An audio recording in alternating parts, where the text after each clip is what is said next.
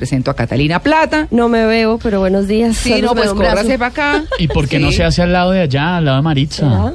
Bueno, Sí, claro, para que aquí. se Aquí vea. me puso producción. pero ya Toca que se vaya, eh, eh, bueno, Además, para que la vean radiante, Sí. porque como está radiante, aquí el hablón, el don Esteban Hernández. Gracias. Aquí don Mauricio Quintero, que parece muy serio, no sé. No lo es. No lo y es. allá Inteligente. doña Maritza Mantilla, que es la que nos pone a viajar, que es muy seria, eso sí. No, Sí, aquí todos somos divertidos. Yo quiero empezar, doctor Sullivan, con, con, con un aporte de un oyente que se llama La parábola del poder de la palabra. Y es eh, justamente para entrar en lo que significan las palabras y luego sí entrar como en lo científico y en lo que usted conoce, ¿le parece? Sí, perfecto. Mire, el parao- la parábola del poder de la palabra dice que un hijo le preguntó a su padre cuál era el secreto de llevarse bien con los demás. El papá eh, le dijo entonces, cada vez que sientas que has ofendido a alguien, toma un clavo y clávalo en la cerca de madera. Entonces el, el niño lo hizo así por mucho tiempo y al cabo de una semana le pidió que por cada vez que se disculpara por ofender a alguien, desclavara un clavo. Listo. Entonces al cabo de esa semana el hijo llevó al padre a la cerca, orgulloso, porque no tenía clavos en esa, en esa madera. Dijo, Sí. no, pues buenísimo. Entonces él creía que con eso pues había resarcido todas sus fallas. Pero ¿qué pasó? Que el papá le dijo, hijo, mira muy bien la cerca. No tiene clavos, pero está llena de huecos. Y así son las palabras, que a eso es lo que vamos hoy. No valen tus disculpas porque las heridas siempre quedan. Cuídate bien de las palabras que dices porque de ello depende tu paz, tus relaciones y tu imagen. Nunca las saques de la caja de clavos, a menos que sea para construir, alabar, edificar o unir. ¿Cómo le parece? Wow, hermosa. ¿Cierto? Muy bueno, muy bueno. Muy buena. Bueno, eso es lo que queremos decirles hoy. Midan sus palabras, pero no solamente eh, mídanlas por eso, sino porque también eso tiene efecto en nuestra vida, ¿cierto? Son un instrumento. Son un instrumento. Son un instrumento. Yo, yo, ahorita cuando venía para acá y me eh, dijeron la palabra, lo primero que me acordé fue de algo. ¿Qué? Eh, la Biblia. Ah, sí. En el principio existía la palabra. Ah. Wow, y se queda uno diciendo, uy, qué pena. Sí. Eh, se queda uno diciendo, wow, así es el poder. Con ella todo fue creado y sin ella nada se creó. Nosotros tenemos el poder de crear y está en, nuestro, en nuestras manos. eh, y la palabra es mucho más de lo que decimos eh, con nuestra boca. Eh, Realmente está el lenguaje del cuerpo. Nuestro cuerpo habla. Eh, hablan eh, la intención de lo que queremos decir. Muchas veces yo digo A, pero quiero decir B o quiero decir Z. Y dentro del, eh, del- de lo que estoy diciendo, aunque diga A, se entiende que no estoy diciendo A. Mm. O sea, la palabra es mucho más. De hecho, eh, hay idiomas, como en el griego, donde hay varias acepciones para, para decir palabra. Entonces, por ejemplo, está logos, está rema y está otras formas de decir palabra, eh, de expresarse sobre la palabra. Y esos tipos de expresiones eh, son iguales de válidas, significan igual palabra, la palabra escrita, la palabra... eh, había una persona que le, que, le- estaban llamando para una, una, una, una entrevista y le preguntaban a una gran bailarina, eh, ¿qué fue lo que quisiste decir cuando estabas bailando? Y dijo, bueno, si yo pudiera decirlo con palabras no necesitaría bailar. Claro. bueno, todo es expresión, ¿no? Lo que pasa es que la palabra es como el conducto regular, por decirlo de alguna forma, aunque la gente siempre, se, y quienes son expertos en el tema de la comunicación del cuerpo o u otro tipo de comunicaciones, digamos así, pues que de todas maneras llevan a que algo se dice, pero concentrados en la palabra y hablando un poco, retomando el tema de la parábola y de lo que nos dicen desde niños, ¿qué tanto influye eso en nuestra vida cuando usted dice, eh, eh, o estamos en una, ¿cómo se llama? En una, en una sociedad que está acostumbrada, ay, pobrecito. Sí, no, es que no A sé si sea capaz, la quejadera y todo, ¿eso qué tanto influye? A ver, eh, yo puedo construir o destruir con mi palabra. Sí, sin duda. Eh, realmente, eh, si, si hablamos desde neurolingüística, eh, uno está peleando contra dos realidades. Nuestra mente puede vibrar en solamente en dos situaciones reales: en amor o en temor. ¿Así? Amor o temor son las dos ¿Y emociones. odio no? Es temor. Ah. O sea, algo positivo y algo negativo Sí. siempre vamos a tener. La lucha entre El- Dios y el demonio. Oiga, pero, pero está interesante eso del amor y el temor. Temor. ¿Qué incluye el temor? Mira, todo aquello que, que sea desagradable de alguna manera es temor y te pone a vibrar en una química especial, o sea, Sí. crea la química de tu cuerpo que te puede enfermar, incluso matar. Eh, cuando tú sientes que algo, dices algo agradable, por ejemplo, puedo comenzar a pensar, ay, las deudas. ¿Cómo debo en el banco? Debo tantos millones de pesos, estoy agobiado, tengo que pagar y siempre y nunca termino de pagar. Yo puedo decirlo así y cómo me siento agobiado, siento un peso inmediatamente en el cuerpo. Mm. O yo puedo decir, oigan, ¿cómo estoy agradecido con Dios, con la vida, con los bancos que me han Mm. prestado? Pues sí, que cobran un poco, pero, pero igual yo he podido comprar mi carro, he podido comprar mi casa eh, eh, y te- me doy un buen nivel de vida porque he tenido a alguien que confió en mí, que analizó mi eh, expediente y dijo que yo soy una persona confiable. Le va a presentar Eric Lara. Para los oyentes bien. que no lo conocen, don Eric Lara es quien nos habla siempre de plata y dice, no se endeuden, no. Por eso es un chiste flojo mío. No, pero estoy diciendo, estoy diciendo simplemente, mira eso como una oportunidad. Claro. Mira eso como un agradecimiento. Cuando tú lo, lo co- comienzas a decir agradecimiento, dices, oiga, qué bien se siente. O sea, paso de estar eh, oprimido por una emoción desagradable a sentirme bien. A sentir que, bueno, debo ser responsable con el uso porque tengo que responderle a la persona que me está prestando o la entidad que me está prestando. Pero igual me siento agradecido en vez de sentirme eh, de otra manera. Esas dos emociones, la emoción de agradecimiento es amor, Sí. pero la emoción de sentirme agobiado es temor. Me siento agobiado porque digo, oiga, yo debería tener un mejor nivel de vida.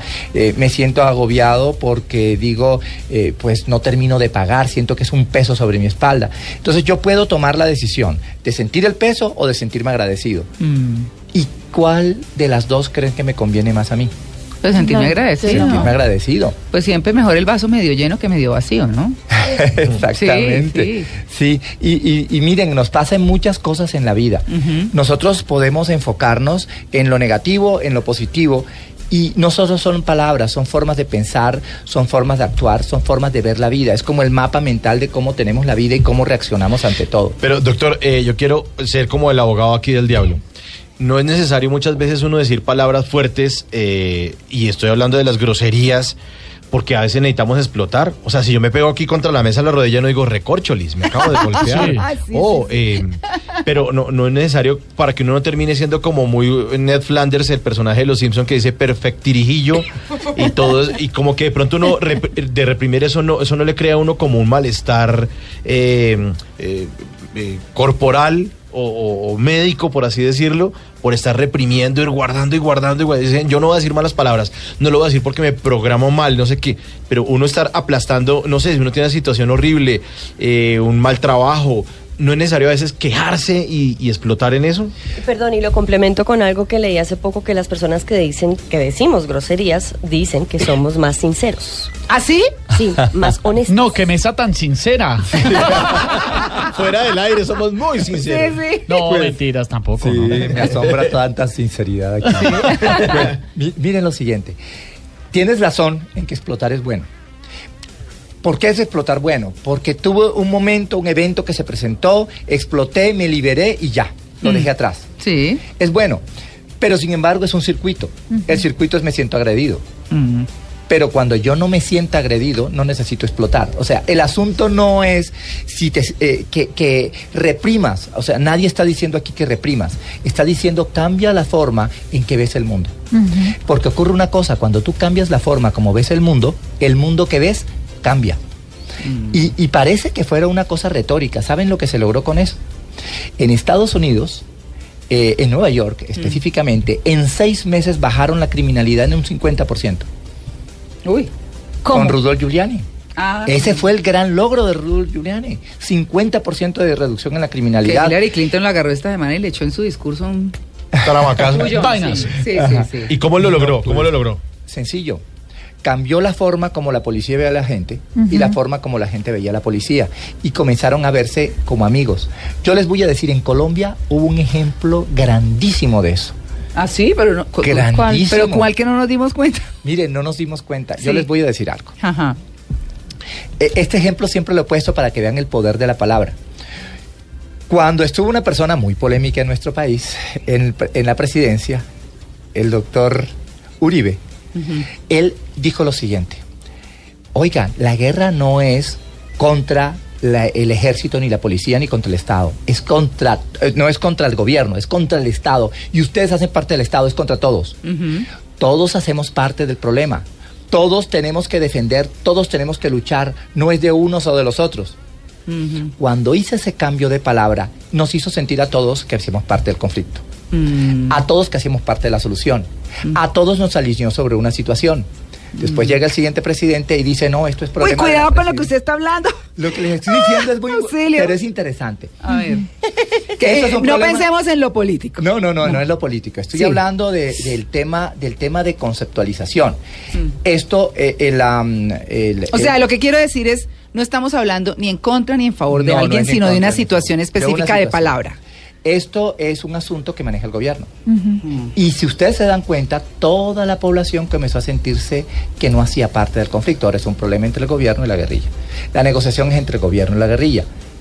Es simplemente un tema donde puede ayudar a que todas las personas hagamos parte del mismo grupo o que, toda, o que nos dividamos. Esta son cosas poderosísimas donde tú puedes alinear, por ejemplo, eh, eh, son, son reglas básicas, darle incentivos a la gente, hacerla sentir que hace parte de un tema superior. Por ejemplo, en este momento, sentir que todos nosotros hacemos parte del cambio, que cada uno de nosotros cuando hizo un voto, hizo parte del cambio, hizo parte de la historia.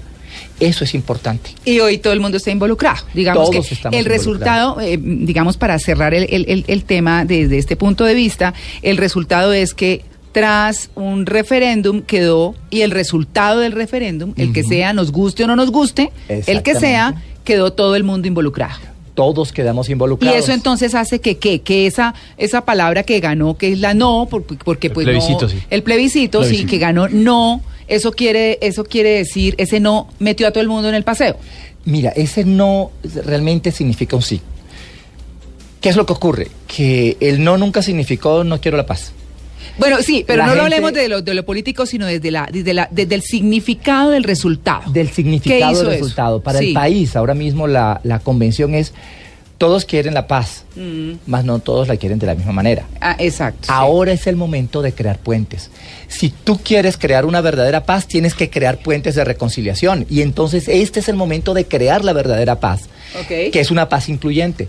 Es una paz donde el cambio de diálogo puede llevar a Colombia a verdaderamente un proceso de paz. Pues ese sí que es un significado de muchísimas cosas. Una, pal- una palabrita de una sílaba además que llevó a una determinada situación que nos tiene hoy enfrentando el país. El poder de la palabra y las consecuencias que tiene es un tema muy amplio y de hecho la Biblia lo toca en diferentes puntos. Hay un proverbio muy interesante que dice, palabras de gracia son como un panal, dulzura para el alma y medicina al cuerpo. Es decir, que si yo declaro que estoy enferma o que me siento agotada o agobiada, eso va a tener un efecto en mi organismo. Sí, pero sin embargo hay la gran diferencia entre yo decir estoy a soy. Mire, una persona puede llegar a decir, y, y yo que soy médico, me llega el paciente al consultorio, es que yo soy un paciente hipertenso. Ya se De- declaró yo claro. soy. es decir, Ah, cuando eh. alguien dice yo soy y declara yo soy, deja de ser lo que no es. Es decir, ya no es sano. Bueno, es un paciente enfermo. Ese punto me gusta, ese que, que planteó Maritza, que es cuando ya nosotros, les recuerdo el numeral yo declaro, declaro. ¿cierto? Numeral yo declaro y ahora, Cata, decimos un poco lo que están nuestros oyentes eh, manifestando a través de nuestro Twitter y aquí en el streaming en Facebook.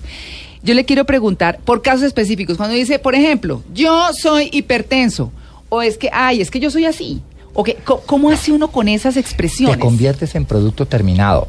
O sea, ya tú saliste de la fábrica, estás empaquetado, listo, estás muerto. ¿Y no Porque se puede tienes cambiar? posibilidad. Sí, claro, es que ese es el asunto. Bueno. Pero tienes que cambiar, cuando tú cambias tu palabra, Sí. cambias tu forma de pensar. Eso es el- el- lo importante. Tu palabra cambia la forma de pensar y cuando cambias la forma de pensar puedes ser otra cosa. Abres la posibilidad de ser otra cosa. Entonces yo, eh, la persona dice, yo tengo hipertensión arterial. Ah, si usted tiene hipertensión arterial, muy bien. Entonces, ¿usted le gustaría quitarse la hipertensión arterial, ser una persona sana? Sí, usted le gustaría sentirse muy bien y, y- y que su presión siempre esté en, en valores normales. Sí, usted le gustaría eh, que su salud sea óptima y sentirse relajado y feliz. Sí. Esos son tres palabras y se llaman presuposiciones. Con solo esas palabras ya tú muchas veces lograste que la persona le baje la presión. Pero científicamente tiene un valor importante eh, hablar en positivo, como es el caso, usemos el caso de la hipertensión que usted está poniendo, doctor Sullivan. Así la persona está enferma, tiene una condición física, pero empieza a hablar en positivo sobre esa condición y a pensar en positivo, ¿eso realmente tiene un impacto en la salud tangible? Mira, cuando tú comienzas a hablar en positivo, ¿qué ocurre? Eh, cambia tu cerebro eh, de modo miedo a modo amor, por Sí. decir así. De modo miedo a modo amor. Y cambia la química del cerebro. Exacto. Básicamente, ¿qué ocurre cuando tu cerebro está en modo temor? Eh, se aumentan una un primero dejas de producir dopamina que es la hormona de la, la neu- De la- la neurotransmisor de la felicidad No, aquí viven, vivimos botados Dopaminados. dopamina. Dopaminados. Topados, dopaminados. Sí, sí. Tú sabes que el ser humano es como un Pac-Man. ¿Se acuerdan el Sí, Pac-Man que sí, comía sí, galletitas? claro. Pero ¿y por qué? Nosotros comemos galletitas. Ah, sí. Y las galletitas que comemos es dopamina. ¿Y son las palabras? ¿De alguna manera o qué? Eh, se reflejan. Ah. Es- lo que ocurre es que existe una, un- una doble comunicación. Sí.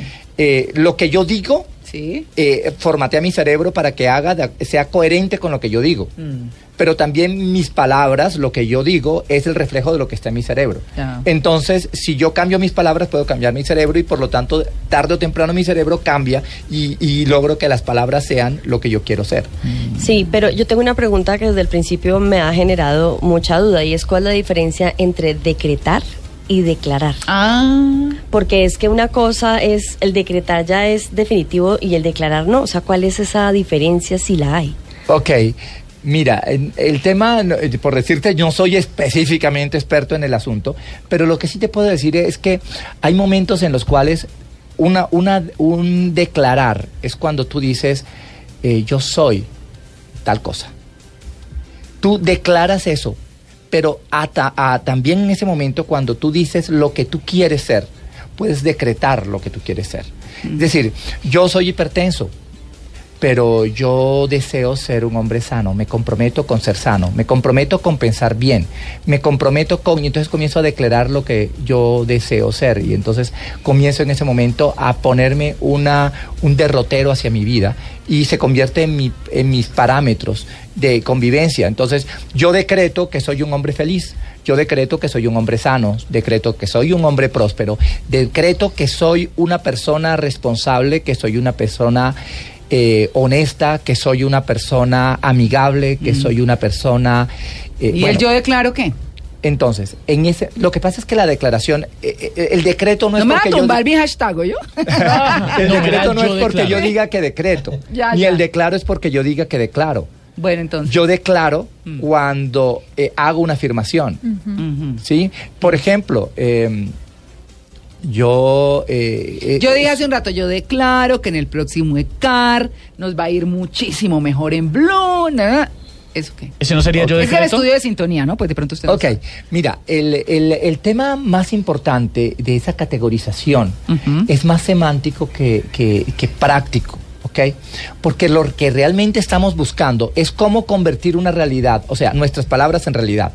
Ay, bueno, pero es que ahí sí le quiero hacer yo de abogado al diablo. Ajá. Bueno, porque ustedes se acuerdan del libro El Secreto. Sí. Sí, Claro. Wow. los cuatro Entonces, y entonces la carta y la cosa, y uno escribía que por aquí en la esquina la familia, y que por allá ponía la casa, y por allá van los viajes, Ajá. y el trabajo por aquí en la mitad, y bueno, un montón de, bueno, mentiras, la familia iba en la mitad, y bueno, la, la carta del futuro, ¿cómo era la carta de, bueno, una cosa así, entonces, uno se le da el secreto, y decía eh, en una en una de las manifestaciones eh, que un señor había escrito una carta de esas hacía no sé hace cuánto y entonces al cabo de 10 años un día compró una casa linda y se fue con la familia y estaba siendo absolutamente próspero y demás y entonces de pronto fue y se encontró entre el trasteo a la casa una carta donde estaba la casa que había comprado y que todo se había dado y que era el resultado decía, ¿no? y uno puja y puja para conseguir cosas para conseguir cosas y todo y dice bueno y entonces qué o sea hasta dónde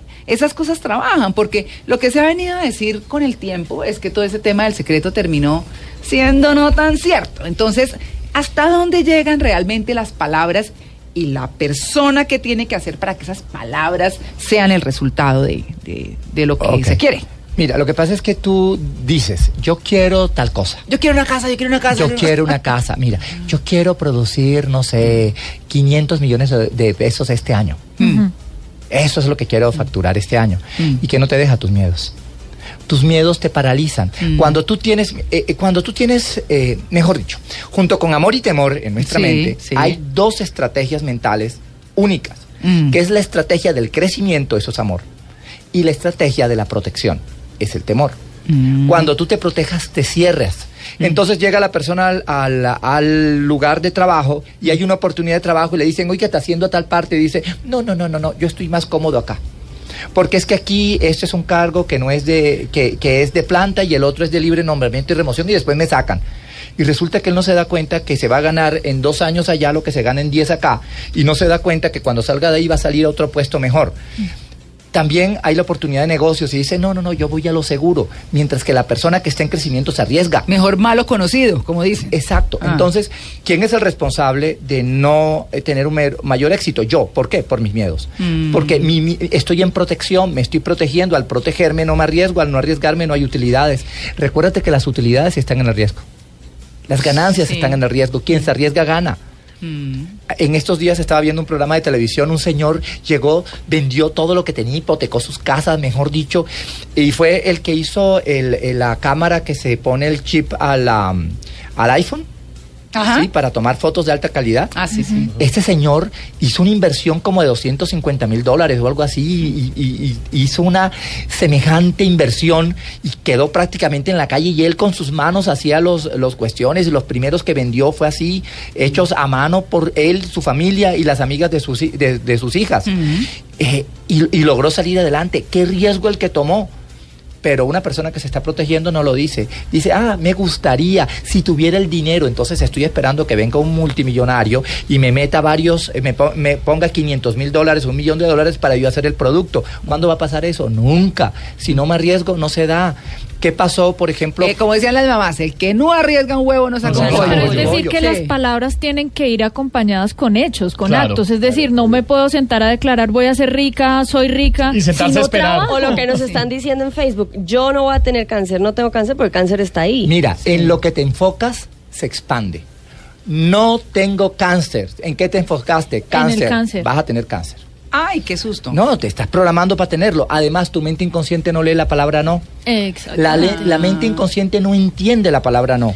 Entonces, dijiste cáncer, cáncer estás creando. Lo que debes decir es, yo soy una persona sana. Eso es súper importante aclararlo, eso. porque Eso. porque tenemos que ser muy conscientes de cómo hablamos, de cómo nos comunicamos y también de cómo podemos influenciar a otra persona con lo que yo estoy diciendo. Claro. Mira, yo no tengo cáncer, es una forma de temor.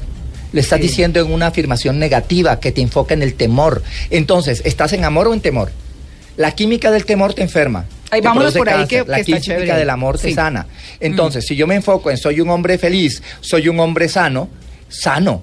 Si yo me enfoco en no tengo cáncer, estoy enfocándome en cáncer, temor. Mm. Sí, pero ese yo que viene desde el ego, por supuesto, el, el ego es el- la necesidad, es, el, es también el, el deseo y también es el capricho muchas veces, ¿no? Debería ser yo quiero o yo necesito. A ver, eh, algo así Usted como yo quiero, imagínate, profunda. Yo quiero una casa, yo Mira, quiero... Sí, me encanta Catalina. Etimológicamente para usted, doctor Sullivan. Pero es que ahí está, fíjense que del yo, del yo tengo cáncer al yo no tengo cáncer, igual lo estábamos afirmando positivamente sin saber, creyendo que es estás negativo. diciendo yo no tengo cáncer, Sí. es tengo cáncer. Pero el yo quiero versus el yo Ay, no. necesito. A ver, Yo soy quiero- una persona sana. Sana. El Bueno, quiero no, es un segundo, un segundo. Retomemos un poquito, porque tenemos que ir empezando a cerrar, nos quedan unos 15 minuticos, Ajá. porque me, me encanta el camino por donde se está yendo esta conversación y es la siguiente. Nosotros tenemos una forma de actuar positiva eh, a través de- Del amor. del amor y una en negativo a través del temor, que genera otro tipo de cosas, ¿cierto? Ajá. Lo que no queremos, pero que tal vez pareciera que es en lo que más nos enfocamos. Entonces, digámoslo desde el punto de vista cultural y desde el punto de vista de lo que nosotros aprendemos desde chiquitos. Ajá. No todo el mundo aprende lo mismo, pero digamos que es una cosa así como que todo el mundo aquí, ay, sí, no, es que para este país no tiene esperanza, es que, digamos, con cosas que se aprenden, ¿cierto? Eso es una estrategia mental. Después te Claro. No, no, no, después no, pero tiene que decir. Ah, no, ya. Le quedan 15 minutos. Entonces, claro, entonces, entonces tenemos esas dos cosas. Ahora, ¿cómo debemos decirlas? Que es el punto chévere en el que estamos aterrizando. ¿Cómo debemos decirlas para que se vuelvan en positivo? Ok. Hay, hay algo interesantísimo y, y- y yo, yo me imagino como esto. Cuando yo les decía lo que yo pienso se expande, tú- yo quiero que te imagines que, que nuestra vida es como una oración. Y tú llegas y le dices a Dios, Dios, yo quiero ser feliz. Mm. Y Él te dice, concedido y aumentado, sigue queriendo ser feliz. Ay, eso me acuerda Ahora vas a querer más ser feliz. Yo, yo quiero ¿Cuándo vas a quiéralo mucho. Quiéralo Sí, sí, sí. Y yo necesito ser Doctor, y los que no feliz. somos tan Necesítalo más. creyentes, estamos condenados a la... yo al- soy. Mm, bueno, puede ser yo soy. Pero, Pero, ¿cómo hay bien- que decirlo entonces? Ah, yo, yo lo ¿Cómo hay diría que Es que es para anotar. yo, yo lo primero que haría es gracias porque soy feliz. Ok. Gracias Ah, la porque soy feliz. Yo te agradezco que me haces feliz. Sí, sí, sí. sí. El agradecer es muy importante, ¿verdad? Wow, es Hay- que el agradecimiento nos cambia la mente inmediatamente. ¿En ruta o no? Sí, el día que te sientas triste y no sepas cómo salir de eso, que te sientas en un hoyo deprimida, coge un libro, un cuaderno y comienza a escribir 50 cosas por las que estar feliz y por las que agradecer. Te, aseguro que cuando llegas a las 10 no sabes qué decir. Cuando llegas a las 12, llegas a las 20. Cuando llegas a las 20, te disparas y vas por las 50. Y cuando te das cuenta, llenaste tres cuadernos. Y en ese momento, brincas de la felicidad. A mí me pasó la primera vez que lo hice. Mire, estaba pasando una cosa importantísima en mi vida. Básicamente, una persona me estaba quitando algo así como unos 12 mil, 13 mil dólares enfrente mío. Y yo tenía una piedra, pero no podía estar en piedra porque estaba en una conferencia. Sí. Y entonces yo estaba dictando una conferencia ante un público grandísimo y no podía salir de la cosa. Y entonces pedí un recesito y me fui y comencé a escribir. Gracias por, gracias, Gracias. por. No, no, gracias mis hijos, mi esposa, mi trabajo, mi...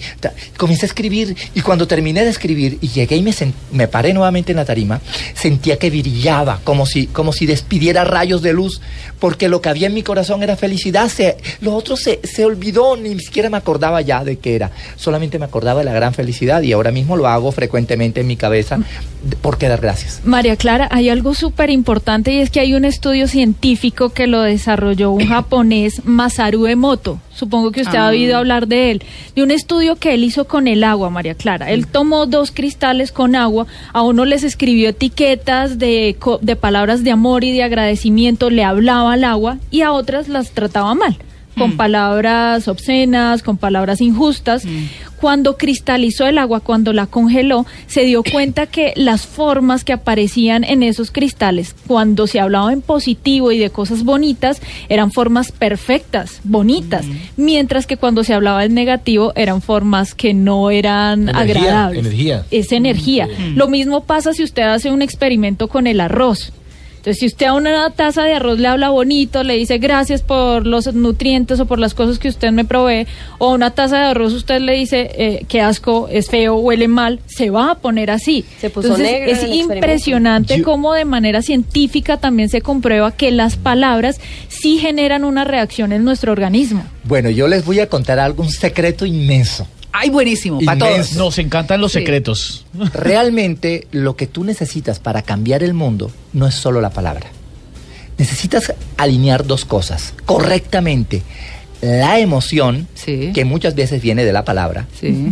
y la intención. Es decir, tú debes tener una intención y una emoción correcta. Les voy a poner un eh, estudio que se hizo muy interesante, yo por ahí tengo la cita eh, eh, bibliográfica del tema, eh, donde lograron demostrar cómo nuestros pensamientos pueden cambiar el comportamiento de las moléculas, que es lo que estás hablando. Sí. Y estamos había- hablando de que nosotros podemos cambiar el comportamiento cuántico de las moléculas. Estamos hablando de física cuántica. Realmente nuestros pensamientos lo primero que cambian es el comportamiento de nuestra química corporal. Eso eh, ya se sabe que genera adrenalina, noradrenalina, cortisol, y- histamina y otra serie de cosas que nos enferman. Pero por el contrario, cuando yo tengo felicidad, entonces comienzo a generar Dopamina. dopamina, y comienzo a generar Serotonina. oxitocina y otras sustancias que me mejoran mi salud. Se me puede quitar la hipertensión, se me puede quitar la diabetes, se me puede quitar muchas cosas. Pero además de eso tiene la capacidad de modificar el comportamiento de nuestros genes, hacer que nuestros genes, una persona con genes malos tenga proteínas buenas y esté sano, o una persona, si está sintiendo mal, con genes buenos, genere proteínas malas y se enferme. O sea, afecta el comportamiento de nuestros genes. Y lo último, comienza a afectar el comportamiento De- atómico y el comportamiento cuántico de las moléculas. Mire, esto que tú estás diciendo es un experimento de física cuántica.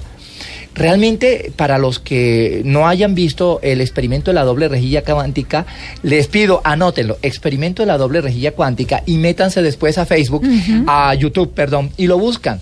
Y se van a dar cuenta de una cosa, lograron demostrar, y estamos hablando de que la física cuántica comenzó en 1924 por allá, lograron demostrar de qué manera la intención del ser humano puede cambiar el comportamiento eh, subatómico, de partículas subatómicas. Básicamente, la intención de conocer el hombre algo hace que se forme una realidad que no existía. Es, es supremamente importante. Ese experimento lo demuestra. O sea, todos somos Einstein en chiquito. Sí, una, una, una intención, unas palabras que tienen una intención puestas en el rótulo de un frasco, hace que se cristalicen los cristales de agua de una manera u otra. Es decir, cuando se cristalizan con palabras hermosas, hacen fractales hermosos, como copos de nieve. Armónicos. Armónicos. Y cuando no utilizas esto, se crean eh, unas formas aberrantes, cuando hay una emoción desagradable. Pero además, este, que es importantísimo y su implicación para la salud. Miren esto. Tomaron tres eh, tubos ensayo con material genético. El material genético normalmente el ADN viene en la doble en la doble Espiral. hélice de, espiral, sí. pero después se enrolla alrededor de un de unas proteínas que se llaman cromatina y después hacen como un ovi- como un ovillo, imagínense un ovillo de lana así, eh, entre pedazos de, de cromatina con material genético y quedan todos así. Pues tomaron esos material, un pedazo de ese material lo echaron en una solución eh, de, de salina normal, eh, tres tubos. En el primer tubo le dijeron a la gente, Usted mire esto y diga, se va a desenrollar el material genético, se va a desenrollar, se está desenrollando el material genético. Y la gente comenzó a hacer eso. ¿Qué pasó? Nada.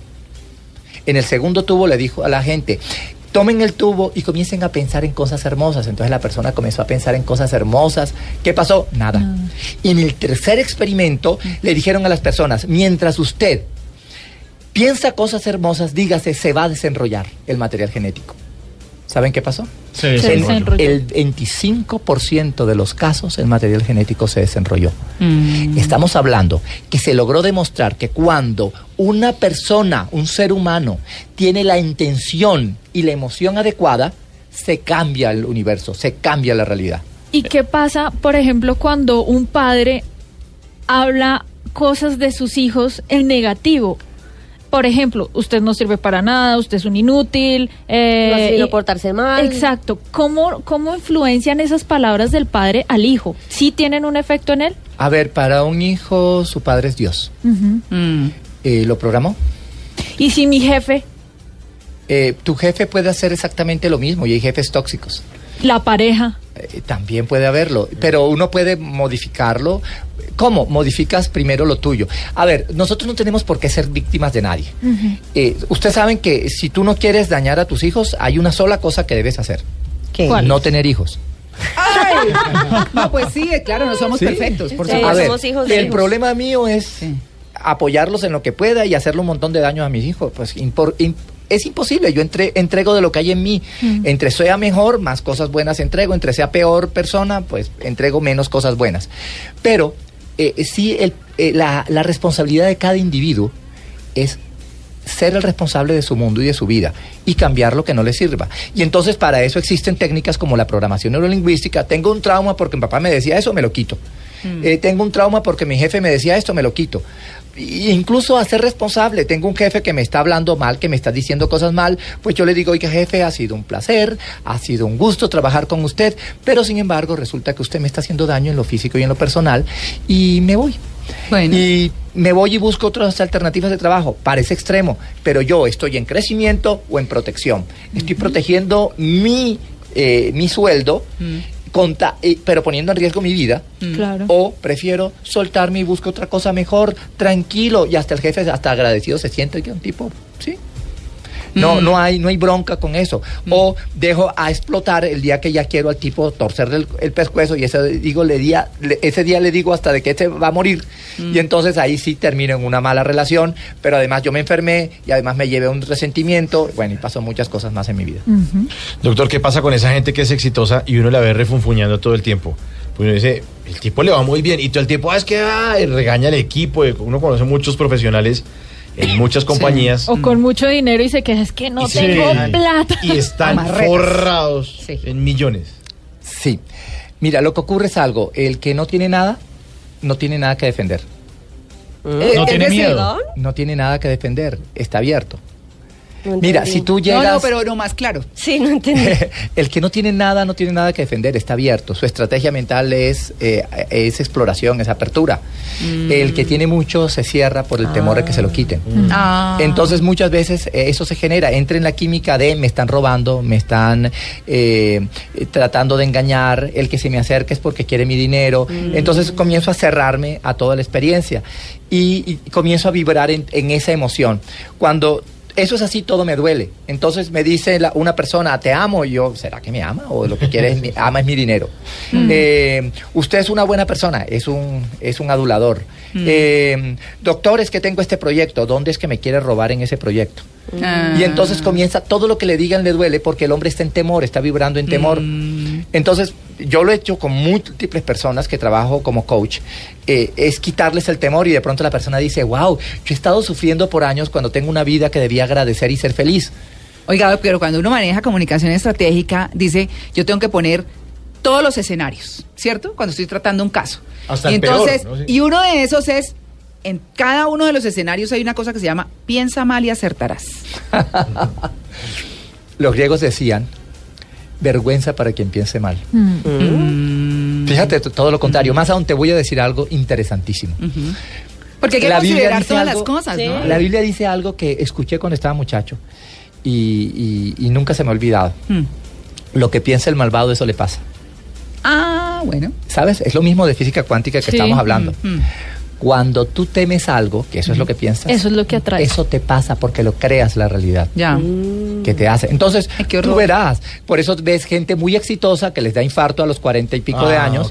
Por eso ves gente muy exitosa que tienen cáncer. Yo tuve un amigo muy exitoso, un gran industrial de acá, no puedo decir el Ah. nombre, ya falleció, pero bueno.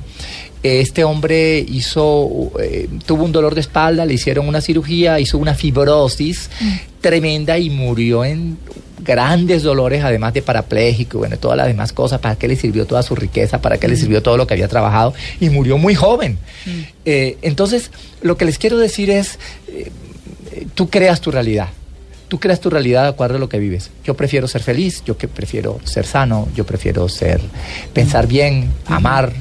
Bueno. eh, y pasarla rico con ustedes hoy. Bueno, porque ya para cerrar nos quedan como seis minuticos. Eh, eh, eso de, de, digamos, de proyectar las cosas. Diga- digamos que aprender a pensar mejor. Creo que el país necesita eso. Eh, que todo el mundo deje de estar o tan prevenido en esta guerra de palabras en las que estamos últimamente, que usted me asustó un poco hace un rato, que se puso a hablar de eso.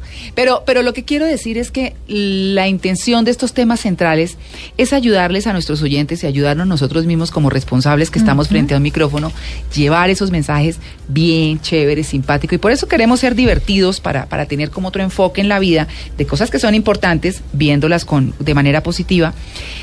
¿Cómo dejar de hablar mal?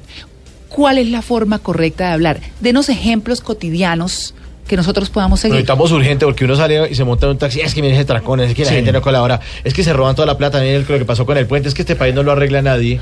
Y de pronto uno no está como poniendo algo para, para arreglarlo. Miren, el asunto, eh, eh, eh, lo que tú hablas, se lo voy a decir en otro bibliazo, de lo que el corazón está Ajá. lleno, habla la boca. Así O sea, piensa, lo que tú piensas, eso es lo que va a hablar tu boca. Mm. Si tú estás pensando cosas tenebrosas, pues ¿qué vas a hablar? Cosas temerosas. Temerosas. Todo te va a doler. O sea, es, es algo así como cuando tú te has dado cuenta que cuando tú estás peleando con tu pareja, Mm. la pareja te toca y tú peleas con ella. No me toque. Ah, sí, sí, sí. Pero es que yo quiero darte un abrazo. Ah, pero es que mire, viene todo doloroso, viene todo. No, pues que le digo que después de unos cachos, ¿quién quiere abrazar? Ah. Ahorcar Sí, bien. pero a veces no, a veces no hay el cacho. Fíjate. no he dicho que me ha pasado. Ah, ah, yo conozco un personaje, un Sí. personaje Ajá.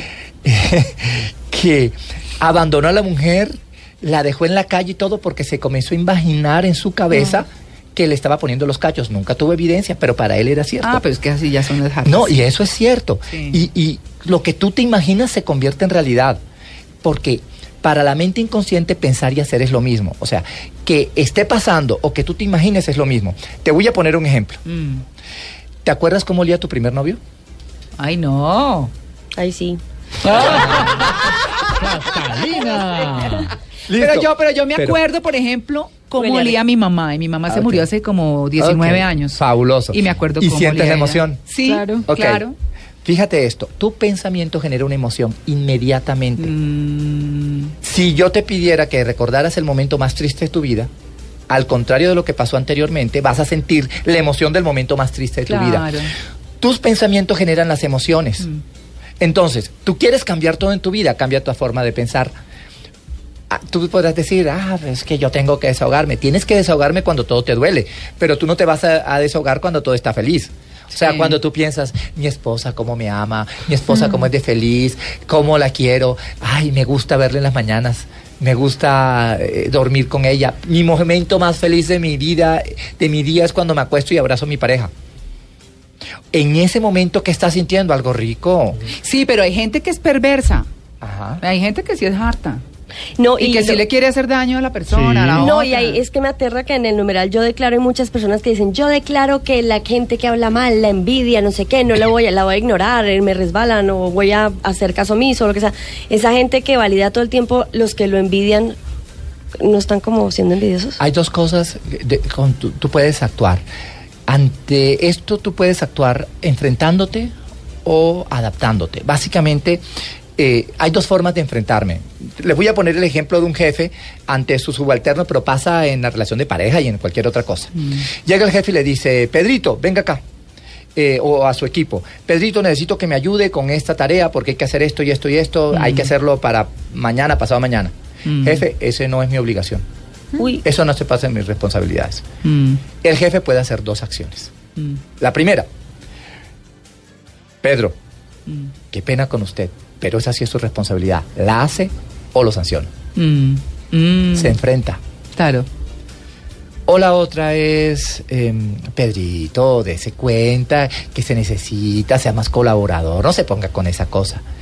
Ambas acciones son enfrentamiento y ahí pierdo mi tiempo de vida. Tú me has dicho que por qué la gente no logra sus resultados. Porque se enfrenta, ya sea porque se enfrenta peleando o porque se enfrenta suplicando. Ujú. Sí, no, ¿qué tal?